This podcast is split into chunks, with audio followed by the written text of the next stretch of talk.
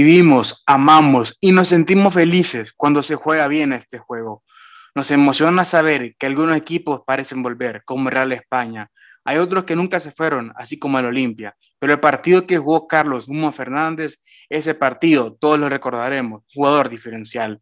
Diferencial es Messi, nació grande y nos recuerda cada fin de semana. Frankie en el campo, cada vez mejor. Y si hablamos de los buenos, hay que mencionar siempre a Sergio Busquets. Iniciamos jugando con amor y respeto por la pelota.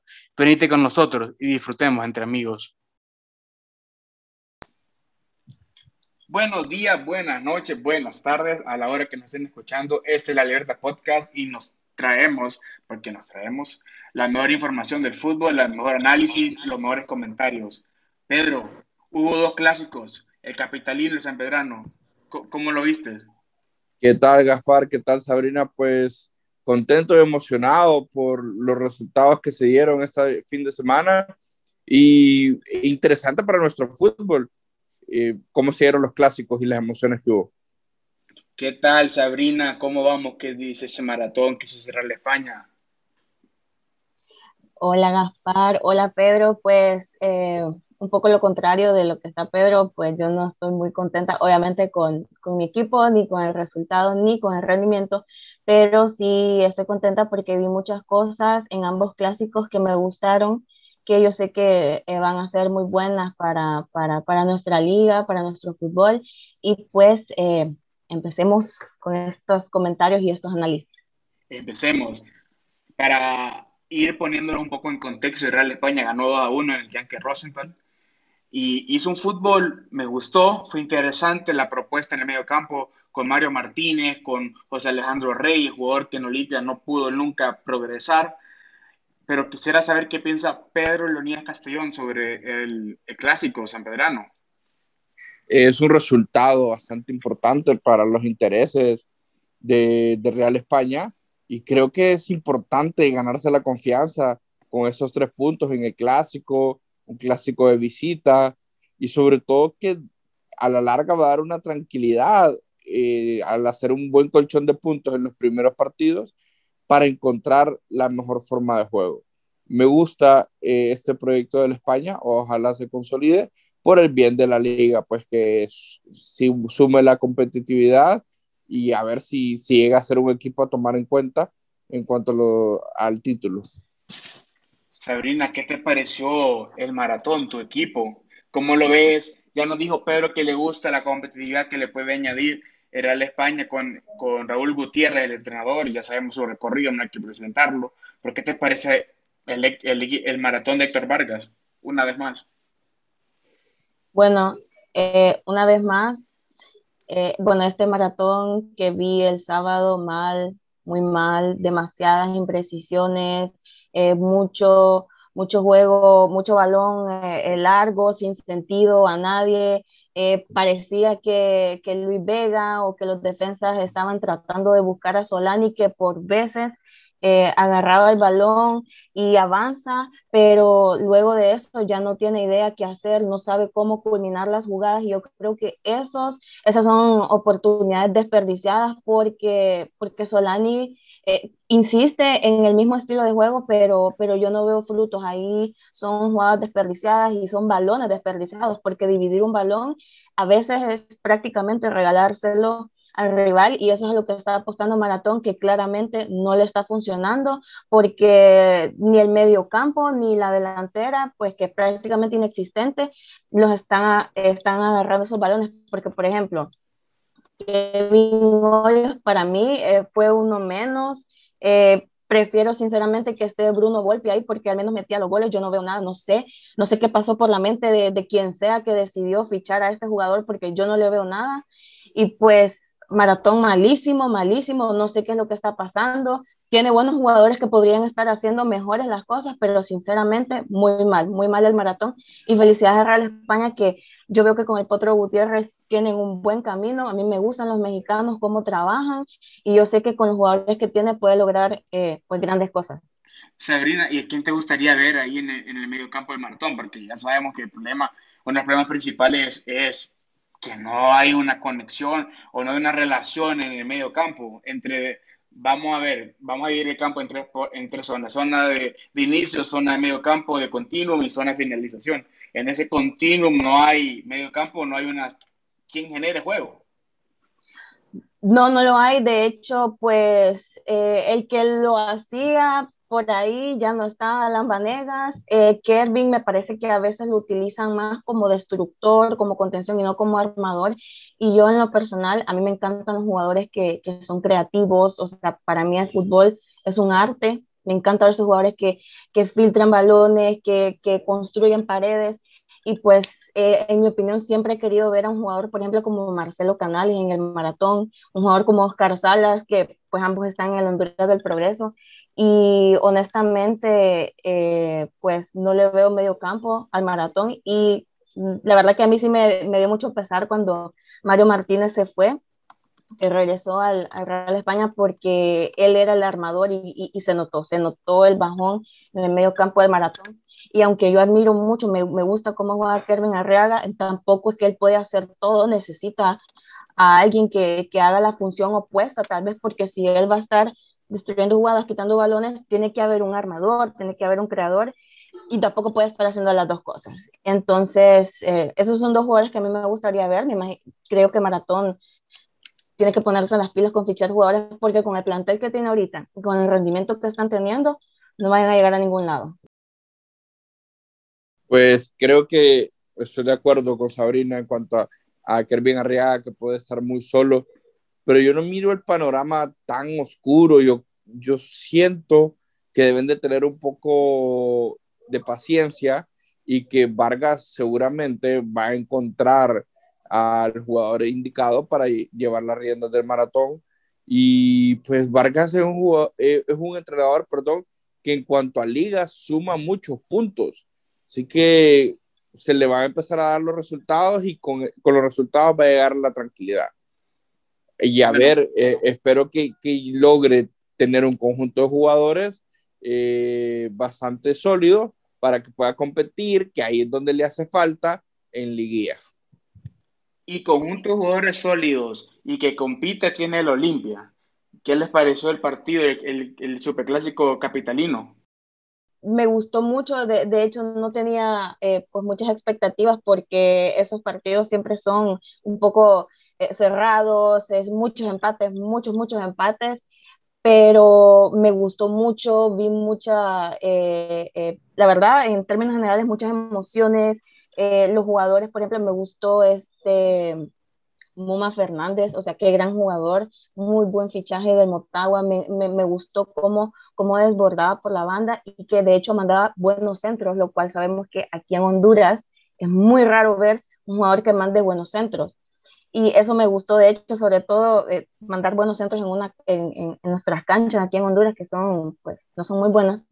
Y me gustó, quiero resaltar lo de, lo de, lo de, lo de Muma Fernández y por otro lado, pues, eh, resaltar la, la, buena actuación de, del Olimpia, que pues una vez más se, se está quedando con este clásico, eh, muy buen funcionamiento colectivo, la verdad que no tengo no tengo algo así como muy, muy grande que, que reprocharle, porque pues Pedro Troyo se las, se las sabe todas y pues yo creo que van muy por muy buen camino y pues yo creo que van por ese, por ese otro título que tiene el equipo para hacerlo y su afición, o sea, están súper bien respaldados, entonces eh, yo creo que me, me, gustó bastante el clásico y yo no sé qué es lo que tiene que hacer Diego Vázquez para poder ganarle estas contiendas a, a Troyo, pero algo tiene que hacer porque le está comiendo el mandado. Pedro, te dejo la pregunta a vos. ¿Qué tiene que hacer Diego Vázquez para ganarlo? Es, sencillo lo que tiene que hacer Diego, la institución de Motagua. Hay que cambiar tres cosas. Directiva, cuerpo técnico y jugadores. Cambiando eso, eh, Motagua realmente le va a ganar al Olimpia. Y bueno, ayer me parece que el clásico fue el, es el clásico de José García. Increíble cómo juega lateral derecho, mete el gol salva al equipo en los últimos minutos, termina lesionado, así se toca la puerta para entrar en un 11 y esperemos que, que se consolide José García. Eh, si bien es cierto, el juego de lateral, lo puede hacer de central. Vamos a ver si tiene calidad de minutos en, lo que queda del torneo.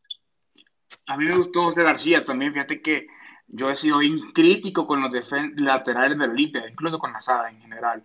Pero José García demostró tener un buen posicionamiento, que es importante, tener profundidad en algunos momentos, porque realmente fue un, lateral que, que quería eh, acosar mucho la marca, presionar mucho la marca, quien le llegara por ese costado, cosa que lo hizo, cosa que no pudo hacer Chama Córdoba, por ejemplo, que ya lo resaltaba Sabrina, Carlos Luma Fernández estuvo inquieto, realmente acosó, agitó la defensa de la Olimpia, hizo lo que quiso, hizo superioridad cualitativa, lo mencionaba ayer en un tweet, superioridad cualitativa es tener, ser mejor que rival prácticamente, ser más rival y, y ahí Motagua tiene que aprovechar.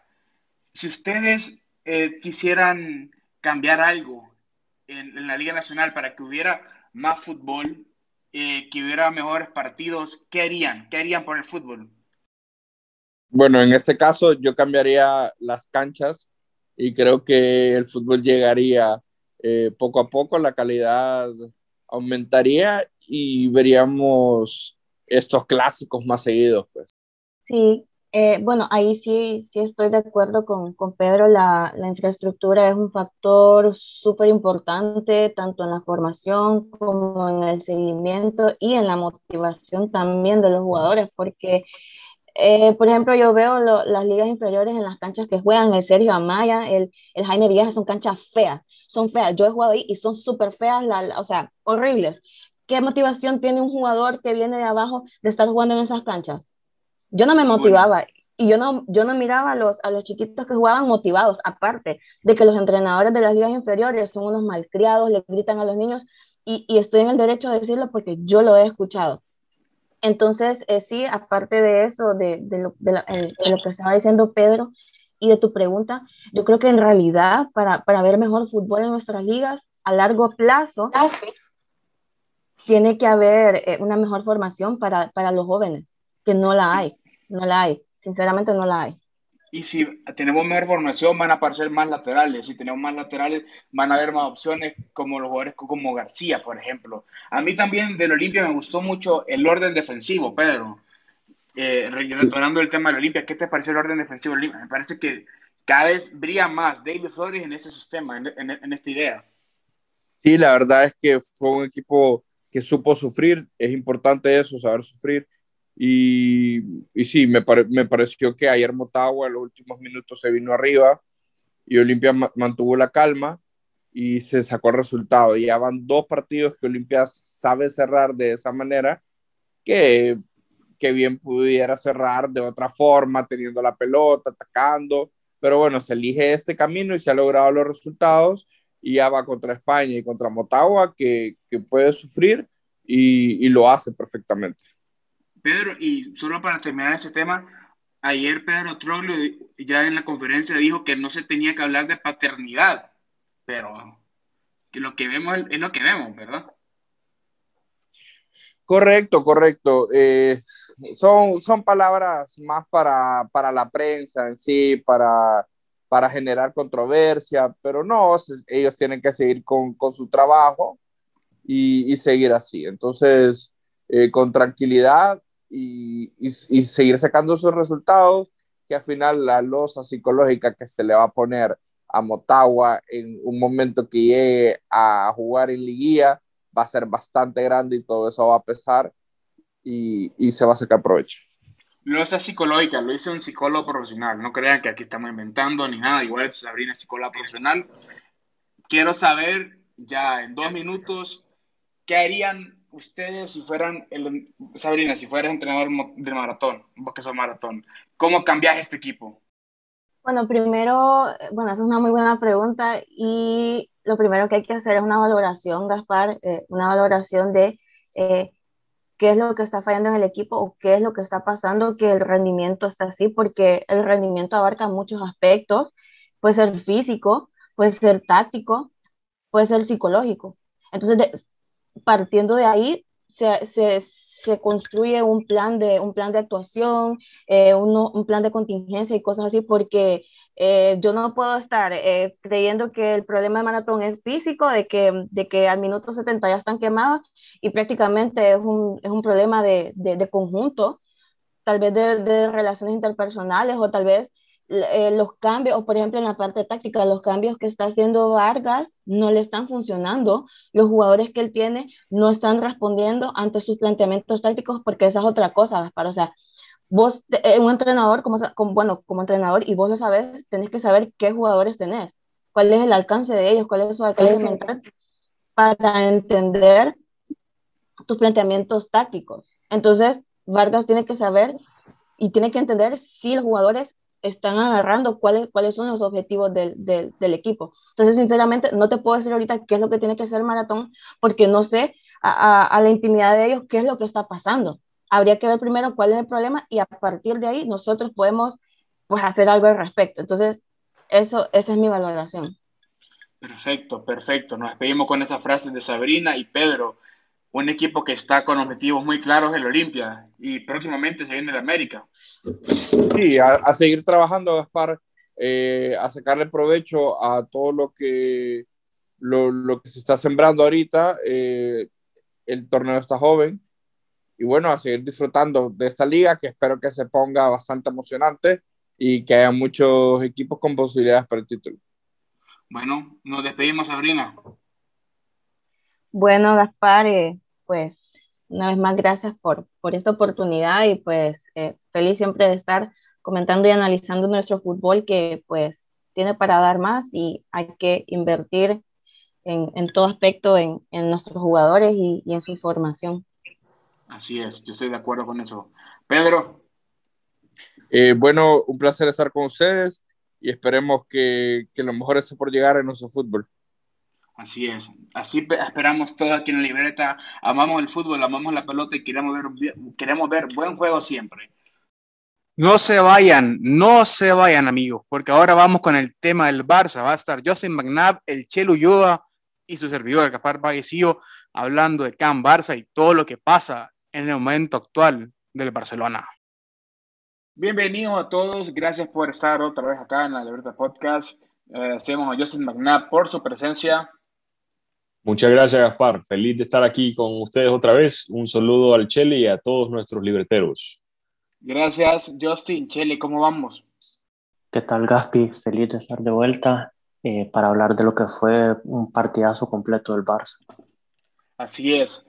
Hoy vamos a hablar del Barça, libretero, libretera, porque la Real Sociedad y el Real Madrid, o Real Madrid y la Sociedad jugaron hoy, ya jugaron, entonces nos toca hablar de lo que vimos lo que vimos. ¿Qué vimos, Justin? Contanos qué viste vos, cómo lo vimos, qué apreciamos en el Sevilla-Barcelona.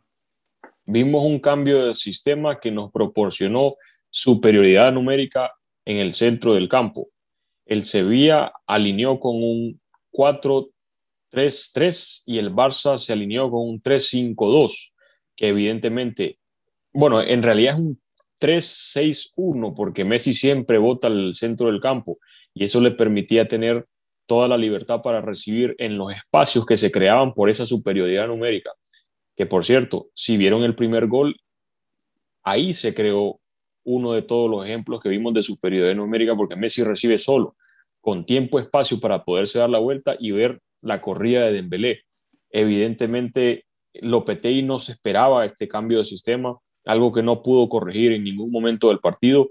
El Barça con todo el gusto del mundo movió el balón de lado a lado, con tranquilidad, con tiempo, con espacio, con, con, muchas opciones siempre. Cada vez que recibían los jugadores del Barça tenían una o dos opciones libres y por eso damos tanto la lata con el tema del juego de posición. Eh, voy yo, Gaspar, porque sabemos que es la manera de implementar el fútbol del Barça y de conseguir ventaja por encima del rival.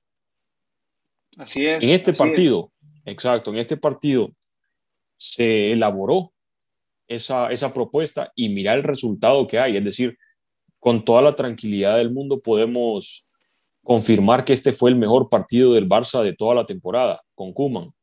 Y yo espero que continuemos así. Ahora, la pregunta es si el Barça o Kuman repetirá esta misma alineación que a media semana jugaremos contra el Sevilla en Copa. Acuérdense que perdimos contra ellos en el Ramón Sánchez Pizjuán 2 a 0 y nos toca remontar, pero creo que si implementamos bien este sistema una vez más, tenemos chances para, lo, para lograrlo.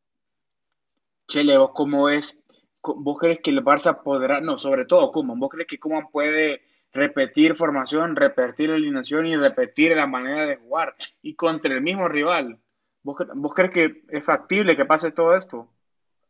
Eh, bueno, Aspi, yo creo que sí, porque eh, tanto Kuman como nosotros ya nos dimos cuenta que esta es la mejor versión del Barça y que jugando con este sistema eh, está explotando a los jugadores y sacando lo mejor. Antes del podcast lo escuchaba usted hablar un poco de Dembélé y él es el ejemplo claro de cómo este sistema, el cambio de sistema vino a potenciar a los jugadores. Dembélé en espacio es brillante. Se lo, se lo compró porque tiene gran técnica con el balón en los pies y en espacio no hay un jugador que lo puede parar en el uno contra uno. Y eso lo vimos en el primer gol. Justin tocó un poco eh, acerca del primer gol. Y aparte del hecho de que Messi recibe solo, hay que regresar un poco y ver cómo Busquets le roba la bola al Papu y está Piqué enfrente. Teníamos un 2 contra 1, claro. Después se da la vuelta, se la da Messi. Messi tiene metros de soledad. Y él se puede dar la vuelta. Eh, se suelta la bola de Belén en espacio, que es letal, como vengo diciendo. Y un tiro cruzado, golazo espectacular. Eh, eso es lo que el cambio de sistema eh, trata de producir. Y si Coman, pues no voy a decir si fuera inteligente, porque se, se nota que es inteligente, pero eh, él ya sabe que la mejor opción para remontar es con, pues, utilizando este sistema de los tres centrales. Mingueza se vio muy bien en el partido de ayer. Des se ve mucho mejor porque no tiene esa presión de, del constante ida y vuelta y la presión de tener que defender tanto espacio porque Mingueza le ayuda y también Frank le viene a cerrar. Eh, Lenglet se vio mejor, hay mejoría. La lesión de Pedri sí es un problema serio, aunque el partido contra el Sevilla no fue el más espectacular de Pedri, pero aún así siempre se le ve la influencia eh, que tiene en el juego. Hubo una jugada con Frenkie, que Frenkie recibe, hace una pared en el medio campo y después Frenkie tiene para driblar, que, que si no me equivoco eh, fue la que Messi, que se la dio en Belé, en Belé se la para atrás y Messi la vuela. Pero eh, hay que ver cómo reemplaza a Pedri, si será con Ilaix, que Ilaix entró espectacular. Y eh, ya te voy a dar la palabra a vos, Gaspi, para que ah, hables un poco más de ese tweet que pusiste, de los de la casa siempre se entienden, algo, algo en ese sentido, porque en esa jugada del segundo gol del Barça se ve cómo lo, eh, qué es lo que tienen esos jugadores de la Masía, que también va lo que dice Justin, que el juego de posición es la manera, es la receta, es el blueprint que está que tiene que estar escrito en piedra ya de cómo el Barcelona tiene que jugar. Bueno, así como están escuchando aquí dos personas que creen, bueno, tres, me añado, que en el juego de posición, yo todavía quiero ver, realmente una versión más, más de juego de posición de Kuman. Realmente no creo que esta sea una versión de juego de posición, pero creo que ha sido de las mejores versiones del Barça contra un gran rival. Recordemos que el Sevilla es un gran rival. Incluso eh, pero para mencionar un poquito el tweet, Shelley y Justin y libreteros, los de la casa siempre se entienden. ¿Por qué? Porque los de la casa fueron formados para interpretar este tipo de juego, para educarse en este tipo de juego, para, eh, para relacionarse, para darse pase en espacios reducidos, que al final eso, eso si, eh, si tiene buena técnica, te genera circular rápido la pelota. Si vos circular rápido la pelota, encontrar los espacios. y ya Shirky Push, Messi, podríamos ir mencionando un montón de jugadores que han estado con Kuman ahorita del Barça B y, bueno, y que se han sentado en el primer equipo y lo importante que son que los jugadores que vienen de la Masía traigan ese proceso de formación en el juego de posición. Eso es valioso para el Barça, eso es valioso para el primer equipo. Yo creo que se debería seguir dando. Es una tristeza a veces que no se dé tanto. Eh, es una tristeza que no se dé tanto. Yo promuevo esto, yo creo en esto, porque lo siento. Tal vez otros entrenadores no lo sienten, tal vez otros entrenadores no fueron educados para esto, pero yo, yo, yo sí lo siento, yo sí creo que fui educado para, para entender ese tipo de situaciones. Pero hablemos un poco del Sevilla, Justin. El Sevilla, ¿qué hizo? Se vio bien en el segundo tiempo, se vio bien en el segundo tiempo. ¿Qué te pareció el Sevilla en el segundo tiempo? Sí, mucho mejor. Hizo dos modificaciones Lopetegui para tratar de contrarrestar el, el, parado inicial del Barça y logró quitarle un poquito la posesión porque el Sevilla y especialmente los equipos de Lopetegui eso es lo que quieren hacer. Decía siempre, creo que era Cruyff, fuera Guardiola, corregime, eh, Gaspar, que si yo tengo el balón, tú no lo tienes. Entonces el, el Cruyff, ¿verdad? se, eh, Lopetegui, entendiendo eso, quiso agregar un hombre más en el centro del campo para tratar de limitar nuestras posibilidades de tener libertad con, con Messi, pero por ahí del minuto 70 hasta el minuto 80, cuando se lesiona Pedri, es cuando vemos el mejor ritmo del Barça. Entonces, por más que la, la modificación de Lopetegui, agregando a un hombre más en el centro del campo, haya sido la adecuada, la elección adecuada, me pareció que no funcionó como, como debía, porque el planteamiento inicial de, ahí hay que reconocerlo así, de Kuman fue excelente. Le preguntaban a Kuman que cuál fue una de las claves y dice que presionar alto desde el minuto uno. Y no es una presión en sombra, sino que es una presión al balón, directamente al jugador que, que posee el balón. Y eso es algo que yo he querido venir, yo, yo he querido ver y no he podido ver en toda la temporada. Bueno, toda la temporada. Desde el 2017 no presionamos. Desde el 2017 no presionamos. Y, y esto es algo que, que, que, vamos, es nuestra, nuestra huella, es una de nuestras huellas para poder llevar a cabo el juego de posición, porque si vos sabés, Gaspar, que si el equipo rival controla el balón después de, ¿cuántos? Son seis o siete segundos que, que, necesitas replegar. ¿Qué es lo que dice Guardiola? Seis, segundos. que necesitas replegar. Exacto, y en el repliegue ya le diste una posesión larga al equipo rival. Por ende, eh, perdés el balón durante mucho tiempo y, y, y pues no disponer de él para, para hacer, para hacer daño.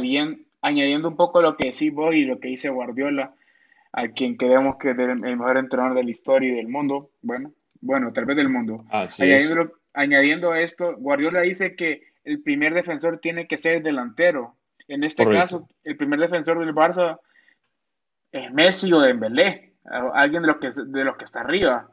Y, y, y, y, el Barça presionando alto. Y esto es lo que marca diferencia entre este Barça y otros Barça de otros días, otros partidos durante la temporada. Este Barça presionó alto. Y sobre todo circuló bien la pelota. Chele, voy a hablar un poco de Busquets.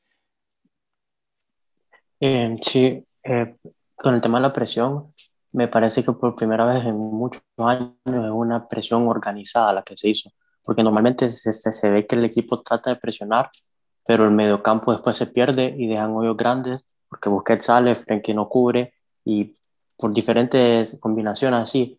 Esta vez, como vos decís, Dembélé y Messi siempre eran los primeros en salir a presionar, seguidos por Pedri y Frenkie. Busquets siempre se quedaba en medio, Busquets dio una cátedra, una cátedra de fútbol el sábado de lo que es Sergio Busquets, de lo que debería de ser el jugador jugando en la posición de 5 como él estaba haciendo. Él no se movió en medio, cubrió espacios por doquier, eh, la salida le hizo limpia, organizó el equipo, movió el equipo, defensivamente se vio muy bien, cerró espacios, recuperó muchos balones.